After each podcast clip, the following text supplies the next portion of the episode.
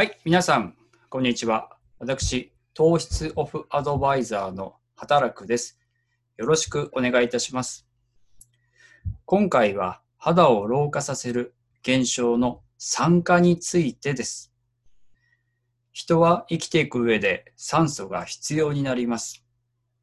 その中で取り入れた酸素の2%から3%は体内の細胞を傷つける活性酸素に変化します。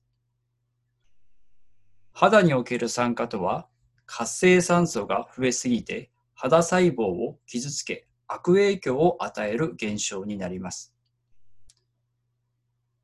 それにより老化を進めてしまう原因にもなっているので気をつけていきたいところです。では、まず活性酸素の良い面、悪い面について説明します。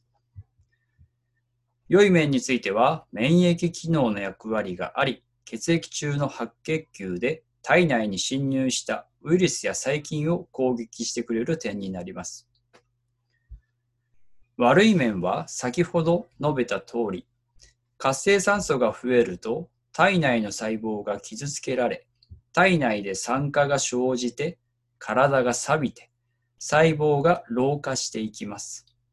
その結果、皮膚のシワ、シミ、そばかす、肝機能低下、生活習慣病などに体に悪影響を与えます。活性酸素の発生する原因は様々ですが、代表的なものとしては、まず一つ目、ストレス。二つ目、油の多い食事。3、激しい運動。4、喫煙。5、紫外線。6、ウイルス。7、運動不足。8、大気汚染などが挙げられます。まあ、体には活性酸素の害を抑える酵素が、えー備わっているんですが、この酵素の働きは年齢の、えー加齢とともに低下していきます。そのため、年齢を重ねれば重ねるほど、この酸化の害が蓄積しやすくなりますので、えー老化が進みやすくなる、そういった傾向があります。では、対策としては、定期的な運動であったり、紫外線対策、ストレスをためない、喫煙を極力しないなどありますが、まあ食べ物を通して活性酸素を除去する方法もございます。抗酸化ビタミンと呼ばれる、まあビタミン C やビタミン E を多く含んだ食材がそれらになります。ビタミン C の働きとしては、皮膚や血管、筋肉を丈夫に保つコラーゲンを生成するのに欠かせないものになります。多く含む食材としては、ピーマン、ブロッコリー、カリフラワー、カブの葉、ゴーヤ、ジャガイモ、果物などです。ビタミン E は細胞膜を酸化から守る働きがあります。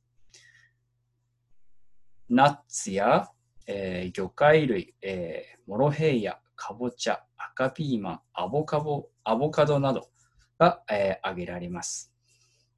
こういった、えー抗酸化抗酸化ビタミンが豊富な食材を、えー毎日摂取することで、えー酸化対策にもつながっていきます。では、今回のまとめとしては、えー偏った食事をせず、しっかりと、えー野菜であったり、抗酸化、えービタミンが含まれている食材を食べるということ。そして適度に運動をし、え睡眠をしっかりとる。まさらには、ストレスを極力ためず、日焼け対策もし、えータバコも、まあ、なるべくですね、吸わないようにするといった、こういったまできるところから、え始めていくことで、え健康を維持していくことにつながっていきますので、えー日々の、え健康でいられることの大切さをですね、えー幸せに感じ、えーそしてですね、楽しみながら人生の方を送っていければと思います。はい。では、よろしくお願いいたします。ありがとうございました。